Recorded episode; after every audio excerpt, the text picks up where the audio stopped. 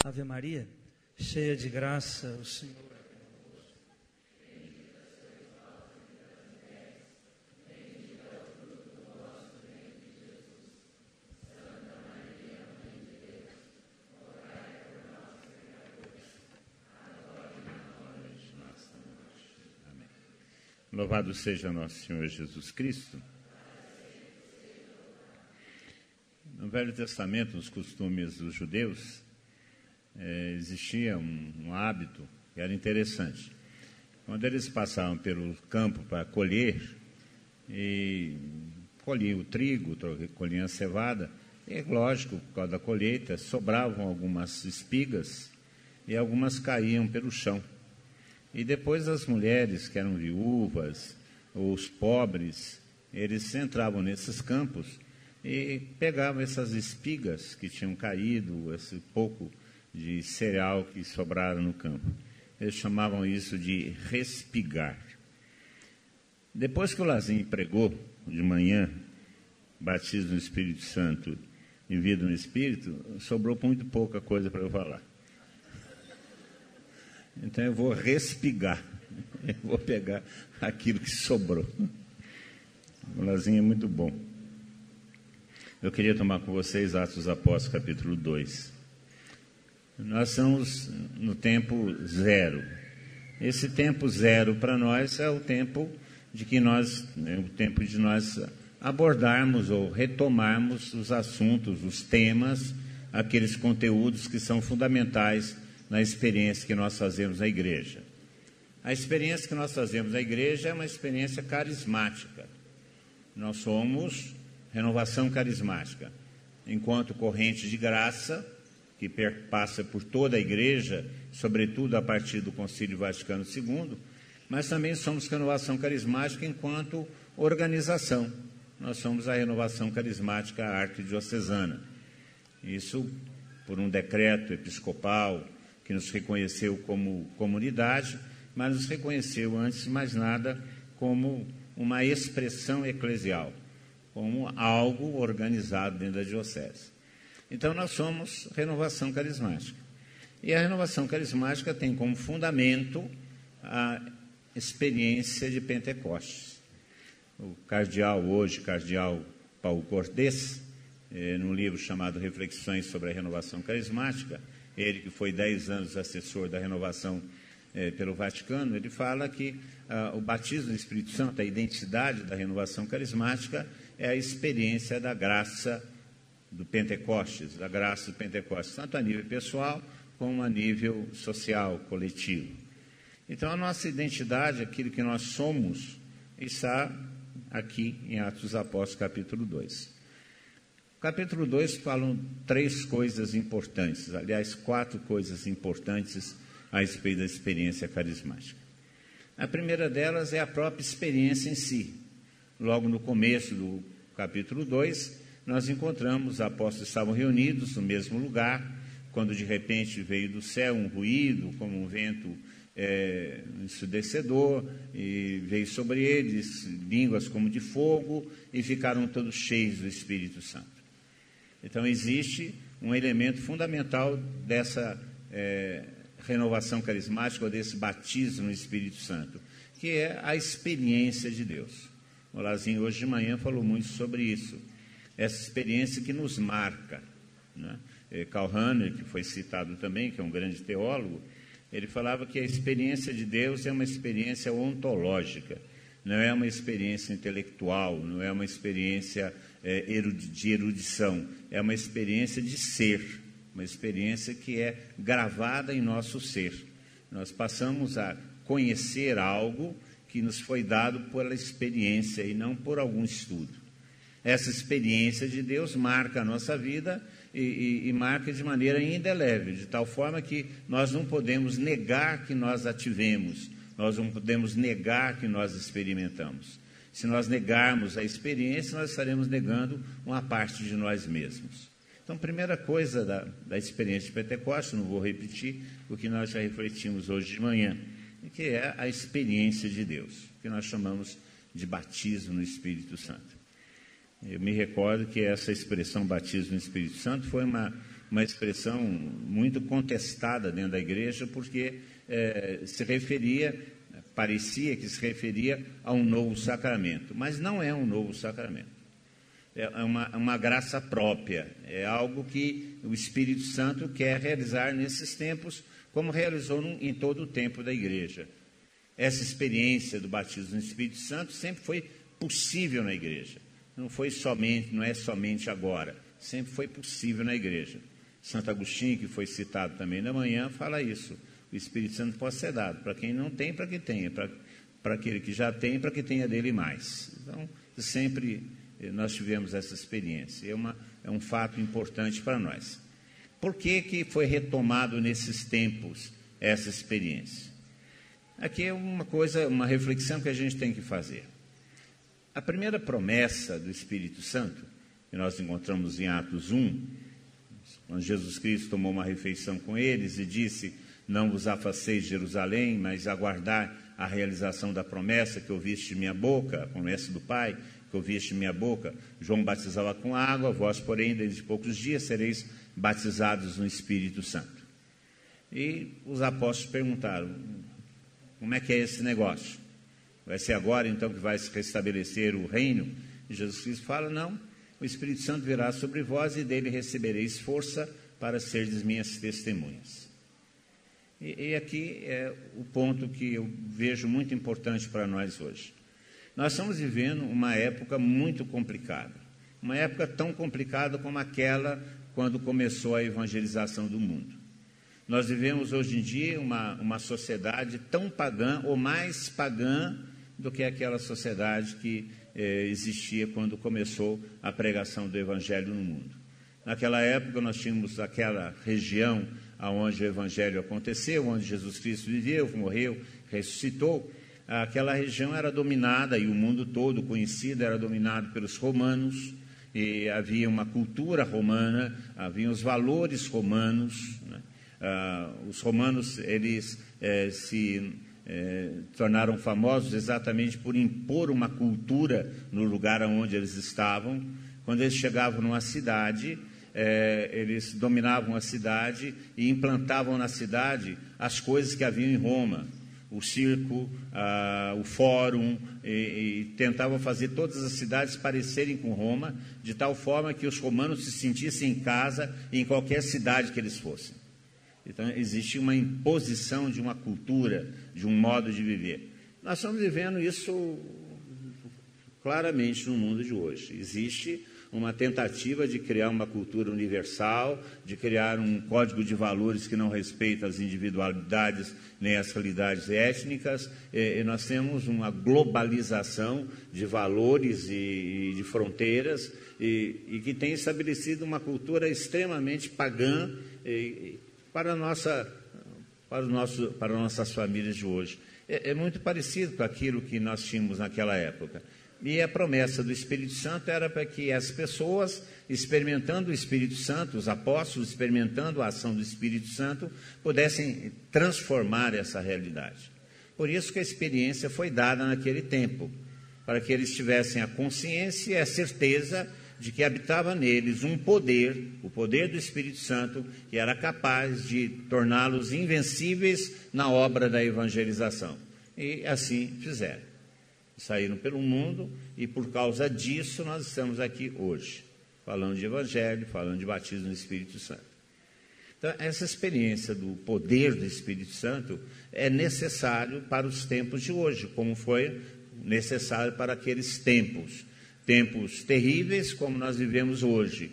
E por causa de, exatamente desses tempos terríveis que nós estamos vivendo hoje, o Espírito Santo tem sido derramado de maneira abundante, como nós temos visto. Então, por isso, a questão da experiência. É a primeira coisa que aparece em Atos 2, a experiência. A experiência é, que nos dá certeza da presença de Deus em nós, que nos dá certeza do poder de Deus em nós. Porque se não for por esse poder, como enfrentar essa situação de paganismo, de violência, de ausência de Deus, de imoralidade que nós estamos vivendo hoje, se não for pelo poder de Deus. Nossas palavras são poucas, nós não conseguimos convencer ninguém. mas pelo poder do Espírito Santo podemos convencer as pessoas do Evangelho. Então, a experiência. A segunda coisa que nós vemos nos Atos dos Apóstolos é que aqueles apóstolos que experimentaram o Espírito Santo tiveram uma transformação de vida. E hoje de manhã o Lazinho ainda falava sobre a vida no Espírito. A vida no Espírito é a vida espiritual. E, e nós não podemos prescindir da vida espiritual, da vida interior, da vida com Deus, da intimidade com Deus. Mas essa vida espiritual que é manifestada em nossa vida cotidiana. Essa vida espiritual que tem como resultado nossa santificação, que é manifestada na nossa vida cotidiana, nesse dia a dia que nós vivemos. Nós não precisamos nos alienar da vida da vida comum para vivermos a vida espiritual. A vida espiritual é dada para que a gente viva a vida comum de acordo com os princípios do Evangelho, de acordo com a graça de Deus. Porque nós achamos muitas vezes que a vida espiritual ela é, é oposta à vida comum e que a santidade é oposta à vida comum. Não, nós somos chamados a sermos homens e mulheres na estatura de Jesus Cristo mas homens e mulheres. Nós somos chamados a sermos santos na estatura humana, porque somente os homens e mulheres podem ser santos. Vocês já viram algum santo cachorro fulano de tal? São Totó? Santa Gata Filomena? Não tem. Animar não vira santo. Quem vira santo é gente. E gente é gente. Gente é temperamento, gente é dúvida, gente cai, gente levanta, gente perde a paciência, gente quer furar os olhos do outro, não fura, mas quer. Gente. Nós achamos muitas vezes que o projeto de santidade, de vida interior, elimina todas essas realidades que nós somos. Não plenifica essas realidades. Faz com que a gente não viva o excesso dessa realidade humana. Tempera, dá valor, mas somos nós. Somos nós. Eu tenho muito medo desse discurso de santidade que é, retira as pessoas da sua humanidade. Jesus Cristo era 100% Deus e 100% homem. Ele não era 60% Deus e 40% homem. Ele era 100% Deus e 100% homem. E vivia plenamente as realidades humanas, de acordo com a sua santidade. Eu tenho muito medo dessa, desse discurso que retira, por causa da santidade, retira do ser humano aquilo que é de sua humanidade e o aliena de viver a sua própria vida. Não. A santidade é para dar a dimensão real de nossa plenitude humana. Nós somos homens vocacionados, homens e mulheres vocacionados à santidade. Se dá pela vida interior, que não deve nos alienar da nossa vida, mas deve plenificar, consumar a nossa vida na fé. A vida interior é necessária. A vida de oração é fundamental. O relacionamento de intimidade com Deus é indispensável mas como também é indispensável a vida fraterna, a vida com o outro, a amizade, a convivência com aquele que está no caminho junto com a gente e que nos ajuda a ser mais santo a cada dia. Portanto, a vida no Espírito é resultado daquilo que o Espírito Santo realiza em nossa vida e é visível para os outros. Porque essa vida no Espírito, ela se manifesta através dos frutos do Espírito. Os frutos do Espírito, como está escrito em, na carta aos Gálatas, capítulo 5, versículo 22, os frutos do Espírito é amor, é como um cacho, né, uma uva, cacho de uva é amor e todas aquelas manifestações do amor. Alegria, paz, paciência, delicadeza, autodomínio. E essas coisas, então, se manifestam no relacionamento com os outros. Portanto, a vida interior, a vida no espírito, ela também é perceptível na nossa vivência cotidiana, na nossa vivência com os outros. Nós temos que ser educados, temos que ser pacienciosos, mesmo naquela fila que alguém passa na tua frente, né? aquele sujeito que ocupa teu lugar na vaga de estacionamento, aquele cara que né, te passa para trás na hora que você vai fazer as coisas, você tem que ter paciência, alegria, né? educação, né? educação é não xingar a mãe do sujeito. Eu aprendi a falar palavrão sem falar palavrão. Quando você quer xingar a mãe do sujeito, uma expressão de desabafo, falar o palavrão é feio, né? Você fala assim, filho de uma samaritana. Fica bíblico e resolve o problema de desabafo, né? Não, você tem que ter delicadeza. Então, a vida interior, a vida no espírito. Mas, além dessas duas coisas que a experiência do espírito produz, a experiência própria, a vida no espírito, mas duas coisas aparecem nesse derramamento do Espírito Santo e que forma o conteúdo básico de nossa experiência. Batismo no Espírito Santo, vida no Espírito e mais duas coisas. A primeira coisa é a missão. Porque São, Paulo, São Pedro, assim que foi batizado no Espírito Santo, ele se destaca dos outros apóstolos se coloca de pé na frente dos outros apóstolos e começa a pregar o Evangelho, anunciar o Evangelho da salvação em Jesus Cristo para aquela multidão que estava reunida na frente do Senado. Então, existe a missão. O Espírito Santo, ao ser derramado sobre nós, nos impulsiona para a missão.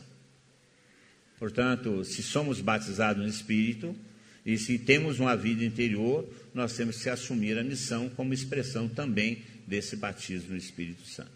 O mundo precisa de missionários. E, e, a missão é o anúncio do Evangelho. Não só o anúncio, mas o testemunho da vivência evangélica. Do Evangelho. Não é de outra coisa. Nós estamos vivendo hoje em dia um tempo muito complicado de missão. Porque me parece que o conteúdo da missão hoje em dia é, não é mais o conteúdo do Evangelho. Hoje se prega tanta coisa e principalmente nesse momento de coaching, autoajuda, etc. E tal, se prega tanta coisa, se fala tanta coisa, menos do Evangelho de Jesus Cristo. Nós estamos perdendo o conteúdo da evangelização. Ficamos muitas vezes preocupados com as questões sociais. É verdade, nós temos que estar preocupados com isso também, porque é, nós vamos passar por essa questão. Tive fome, me deste comer, tive sede, me deste beber, estava nu, me vestir, estava na cadeia e viesse me visitar. Nós vamos passar por isso, mas não é só esse o discurso. O discurso que nós temos que fazer para chegar nessas obras de misericórdia, nessas expressões da caridade fraterna, o discurso que tem que ser feito é o discurso do Evangelho de Jesus Cristo, que exige duas atitudes fundamentais do ser humano: a conversão e o arrependimento de seus pecados. E, é isso que nós temos que é, anunciar. O homem deve se converter e se arrepender de seus pecados, porque o grave problema do mundo hoje não é a fome, não é a violência, não é a injustiça, não é a corrupção. E esses são sintomas de uma sociedade doente. E essa sociedade está doente por causa do pecado. O que tem que ser denunciado e combatido é o pecado. Uma vez combatido o pecado, nós vamos resolver os problemas dos sintomas. Não adianta ficar é, resolvendo os sintomas se as causas permanecem. E o pecado só se resolve quando nós nos convertemos e nos arrependemos de nossos pecados e o colocamos na cruz de Cristo, para que seja assumido pela cruz de Cristo e assim obtivermos, obtermos a redenção.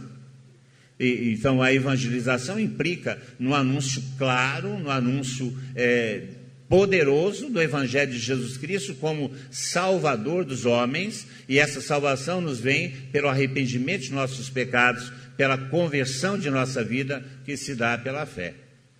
Isso é um fato, e, e nós temos que entender isso. A nossa missão não é só uma missão, é, um vernizinho de pregar algumas coisas em alguns lugares, não. É colocar os valores do Evangelho na raiz da cultura humana, de tal forma que haja uma verdadeira conversão a partir de dentro, para que se estabeleça o reino de Deus. E isso começa com Pedro. E Pedro denuncia claramente o que, que aconteceu. Porque no discurso de Pedro nós encontramos: vocês mataram Jesus Cristo vocês crucificaram o Senhor da vida, vocês se recusaram a receber o Evangelho. Ele denuncia claramente o pecado como raiz do problema humano, exige a conversão, exige o arrependimento dos pecados. Nós somos chamados a essa missão. E, e a missão aonde? Em todos os lugares. Não só do anúncio, mas da vivência, mas do anúncio. Não só a vivência, mas o anúncio. E, e nós sabemos que isso é complicado, porque nós estamos vivendo num, numa sociedade, vivemos em ambientes sociais que sempre, ou muitas vezes, são contrários às coisas do Evangelho. A partir de nossa própria casa, né? A partir de nossa própria casa. Muitas vezes nossos irmãos, nossos pais, nossos filhos eh, não acreditam ou não tiveram essa experiência eh, do anúncio do Evangelho. E nós somos missionários nesses lugares. Nós temos que realizar a nossa missão onde nós estamos, porque a igreja vive um estado de missão. Ela não vive momentos de missão, ela vive um estado de missão. Aonde nós estivermos, é ali que nós devemos evangelizar. Evangelizar com o nosso testemunho de vida, sim, mas também com a proclamação clara, inequívoca do Evangelho de salvação de Jesus Cristo, que exige de nós a mudança de vida, a conversão, o arrependimento de nossos pecados. Esses dois anos nós é, elegemos para ser os dois anos de, de missão da comunidade de Avenice. É essa missão que nós estamos falando também. De sair nas praças, de ir para as escolas, de fazer os arrastões, os cristificar, os seminários de iniciação, de primeiro anúncio, é, noites de louvor, noites querigmáticas, nós temos que aprofundar a nossa missão. E, além do mais, porque nós estamos perdendo. Saiu o censo agora, o censo de 2017, que já deve estar defasado. Nós somos, hoje em dia, de católicos no Brasil, nós somos só 53% são 37% de evangélicos, 16, 14% de ateus. E a religião que está crescendo é a Umbanda. Está crescendo proporcionalmente mais do que os evangélicos e do que os católicos. Porque eles estão falando que a Umbanda é a religião do Brasil por causa da cultura brasileira, que é resultado do sincretismo indígena africano e português, gerou a, a Umbanda no Brasil. Então, a verdadeira religião brasileira é aquela gestada no Brasil. E a religião gestada no Brasil é a Umbanda. Então, a Umbanda é a religião brasileira, é a religião da cultura.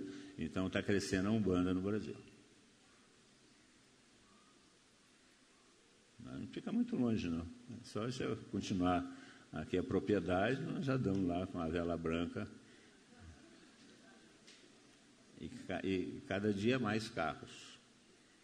Então, não é só uma questão de, eh, do batismo da experiência, não. Nós estamos vivendo uma realidade missionária. Nós estamos perdendo, em termos de igreja, perdendo católicos hum, pelo ladrão. Alguns caem na malha dos evangélicos. Aí o, o presidente da Assembleia de Deus deu uma entrevista falando que esse crescimento dos evangélicos não deve ser celebrado com muita alegria, porque esse crescimento dos evangélicos se dá também por causa da comercialização da religião. E tem muitas igrejas evangélicas que simplesmente são porta de negócios. E por isso que houve um crescimento. O que é pior ainda, né? O que é pior ainda. Então, nós estamos vivendo tempos de missão. Isso no censo que já passou. Se estão esperando agora o censo 2020-2021, é, deve dar evangélicos e católicos lado a lado. E um aumento significativo da Umbanda e dos ateus. Olha, em 1990, nós éramos 87% da população. Falta missão? Pouco. Falta conteúdo? Um tanto. Falta experiência de Deus? Mais ainda. mais ainda. A radicalidade da experiência. Então, nós estamos em época de missão. E se nós somos batizados no Espírito Santo, se temos uma vida espiritual, nós temos que ser missionários. Não podemos escapar disso. Esse ano continua sendo um ano de missão para a gente. Avançar sobre as praças, avançar sobre os espaços que nós não chegamos ainda. Existem áreas que nós ainda não conseguimos penetrar, como, por exemplo, a academia, a universidade. Temos aí alguns grupos universitários, é verdade, mas ainda somos incipientes nesse meio. E é esse meio que está fabricando a nossa sociedade. Os nossos professores que vão educar nossos filhos estão sendo formados em universidades que professam o ateísmo, que professam o homossexualismo, que professam o relativismo. E esses professores serão os que educarão nossos filhos. Nós temos que entrar nesses ambientes, essa é a missão. Temos que começar a tomar conta desses ambientes, isso é missão. As nossas expressões artísticas são todas mescladas por esse relativismo consumista. Nós temos que estar presentes nesses lugares. Então, a missão não é só fazer o grupo de oração, é isso também. Não é só fazer as atividades que nós fazemos, é isso também. Mas é mais do que isso. É transformar pela luz do Evangelho o ambiente que nós frequentamos, obrigatoriamente. Sala de aula, área de serviço, onde nós estamos. Ah, mas se eu falar de religião, se eu falar de evangelho, no meu trabalho eu vou ser mandado embora. Não. Eu conheço alguns que perderam a cabeça, foram devorados pelos leões, foram queimados vivos.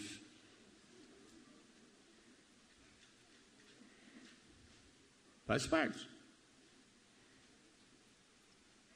Faz parte. Missão.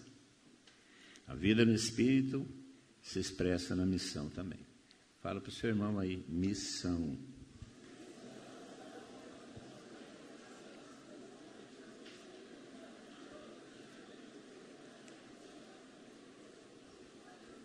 A nossa estratégia missionária, a nossa maior estratégia missionária para a comunidade javenice são os pequenos grupos. Muitas vezes nós não conseguimos fazer um trabalho de permanência, de, é, de contaminação, por assim dizer, dos ambientes que nós frequentamos, porque nos falta uma referência. Como que os cristãos conseguiram penetrar na cultura romana e destruir a cultura romana e implantar a cultura cristã? Como que os cristãos fizeram isso no começo dos tempos?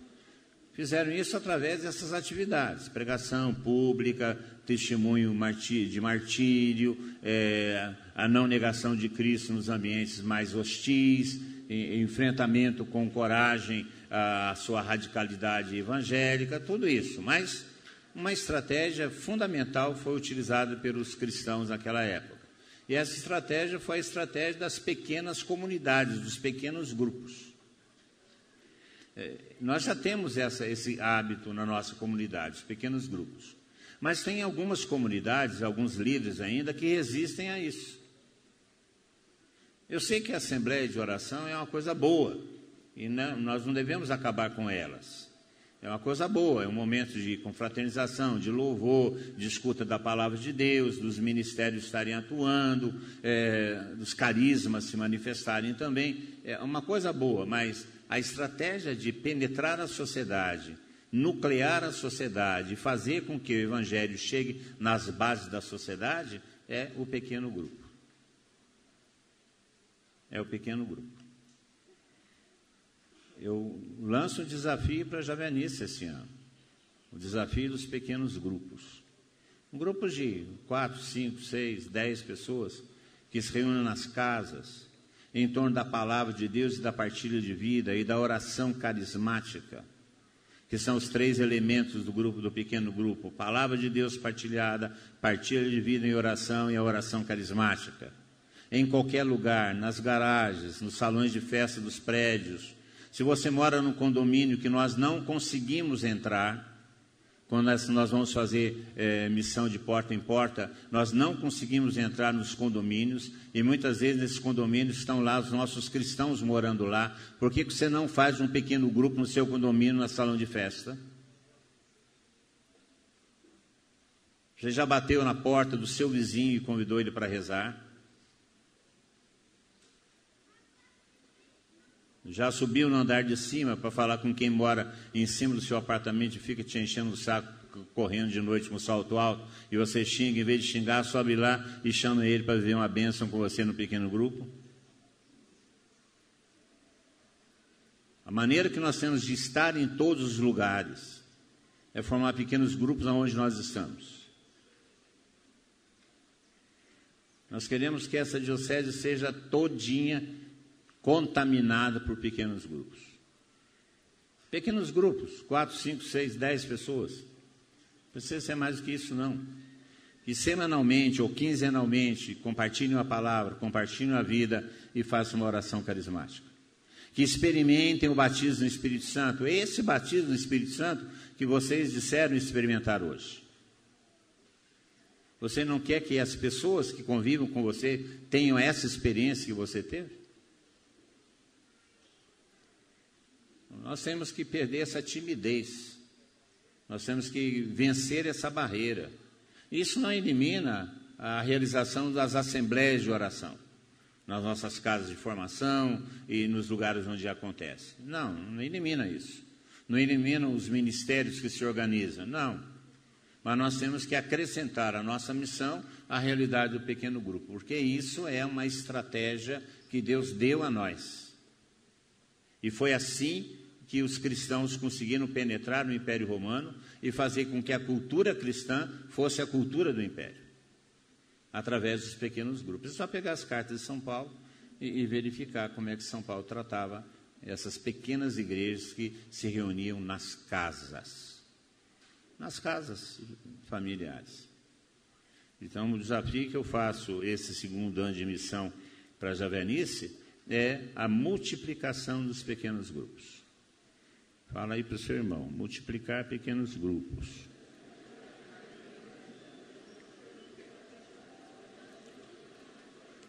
Essa é a nossa grande estratégia. O pequeno grupo tem um monte de vantagem, né? Não precisa de ministério, é, que muitas vezes as assembleias necessitam. É, a partilha da palavra facilita a pregação. Então, uma série de vantagens. E além do mais, você vai criando seus laços de amizade, de relacionamento fraterno, e, e vai existindo a partilha de vida. E vai se constituindo então a vida cristã. Então, o desafio nosso esse ano, segundo ano de missão, nesse ano zero, são os pequenos grupos, que é uma estratégia de evangelização. Aí, se lá na sua comunidade as pessoas falarem, ah, mas os pequenos grupos dão muito trabalho. Não, não. Não, não. É reunir as pessoas para conversar e rezar é, é, é, mais fácil do que se montar uma assembleia de oração. É só uma questão de, de vontade. Na sua casa, não é possível fazer um pequeno grupo de oração com os seus vizinhos?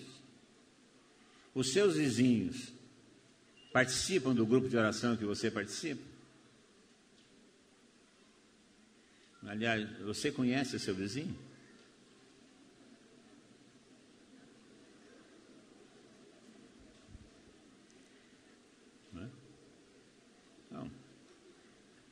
Esse é o grande desafio. Fala aí para o seu irmão de novo. Pequeno grupo.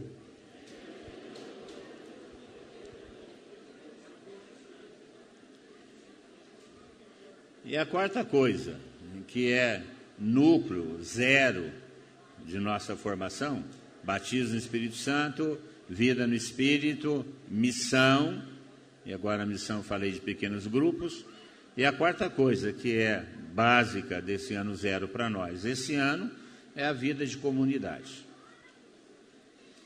Nós precisamos é, reforçar a vida de comunidade. Por quê? A comunidade é o lugar onde nós vivemos. Eu estava conversando esses dias, não sei com quem. É, vai chegando uma certa hora que a gente já não consegue mais viver em outro lugar a não ser na comunidade. A gente vai muitas vezes viver com as pessoas e conversar algumas coisas, a gente. É umas coisas que não, já não tem mais sentido, já não tem mais gosto. Ah, as pessoas falam só coisas que. Ah, isso é uma coisa chata. É, é, porque, porque nosso ambiente é outro. Graças a Deus, nós somos outros. As pessoas vêm, quando a gente vai nas festas de família, muitas vezes, família é uma coisa fantástica, né? Final do ano, então, nesse final do ano vocês viveram com todas as pessoas que vocês viveram, gente de fé, né, ah, de testemunho, aquele cunhado seu, aquele sujeito extraordinário, né? Foi uma edificação fantástica. O Pai Nosso sai exprimido, né? A missa nem sempre, haja bacalhau e cerveja. Né? Então, é, é, os ambientes já não. Onde a gente vai viver a nossa fé, expressar a nossa fé, a nossa amizade, nosso amor a Deus e, e nos sustentar nas nossas dificuldades, é, nos entraves com a vida que nós temos, na vida de comunidade, gente. A comunidade pode ser um lugar difícil, e a comunidade é de fato um lugar difícil, porque na comunidade tem um elemento que é muito difícil. Esse elemento muito difícil na comunidade chama-se eu. Eu. Né? Eu sou muito difícil na comunidade. Mas, mas, apesar disso, a comunidade é o lugar onde nós nos edificamos. É o lugar onde nós podemos viver com maior sinceridade as opções de fé que nós fizemos. Nós não podemos afastar da comunidade. E eu acho estranho isso, né? As pessoas bicam, eh, se bicam porque é natural, é, se esbarram porque é natural. A primeira coisa que faz, vou sair da comunidade. Nossa Senhora. tem, pessoas que acham que a comunidade é um entrave, é bom que saiam mesmo da comunidade, porque a comunidade vai viver melhor. Não é, não é a comunidade que perde, é você que perde. Onde nós vamos encontrar pessoas que estão dispostas a nos escutar, a ficar conosco, a conversar conosco? É lógico que tem suas dificuldades, seus problemas, porque nós somos gente, nós não somos anjos. E por isso existem problemas que devem ser enfrentados com caridade, com amor, com paciência, com aquilo que o Espírito Santo nos dá como ferramenta. Mas a comunidade é uma, não é uma opção, é um, é um resultado da vida do Espírito em nós. O Espírito Santo foi derramado sobre os apóstolos e formou a comunidade cristã. Portanto, se nós vivemos realmente a vida no Espírito, se nós fomos batizados efetivamente no Espírito, nós somos missionários e nós somos pessoas, homens e mulheres de comunidade. A experiência do Espírito proposta para a igreja é essa: uma experiência que produz uma vida interior que se manifesta na missão e na vida de comunidade. É, essa é a experiência pentecostal que nós fazemos na igreja e que nós somos chamados a fazer. Para que a morte de Cristo não seja em vão, porque sua morte foi a que nos deu o Espírito Santo. Esse ano ainda, o Senhor nos prometeu uma unção de santidade e de poder. E o Senhor ainda disse que está levantando homens e mulheres jovens para esse novo tempo que Ele tem falado insistentemente conosco. Hoje, o Lazinho ainda falando e falando profeticamente, estava dizendo isso para Javenice, um novo tempo. Interessante que ele não estava conosco, e nem comentei com ele o que Deus nos falou no dia de Pentecostes, o que Deus nos falou no Cristo Rei. Essa profecia tem vindo sistematicamente. Que o Senhor está abrindo para nós, a Javenice, um novo tempo um tempo novo de unção, um tempo novo de missão, um tempo novo de comunidade, um tempo novo. E nós temos que ser fiéis a essa promessa de Deus. Da parte dele, nós sabemos que ele é fiel. Da nossa parte, nós devemos buscar a fidelidade. Ano de missão, ano de comunidade, ano de vida no Espírito, ano de batismo no Espírito Santo. Esse é o ano zero para nós, que coincide com o segundo ano de nossa missão. Fala aí para o seu irmão: batismo no Espírito Santo, vida no Espírito, missão, comunidade. Dá um chacoalhão nele, fala isso de novo para ele, porque está dormindo aí.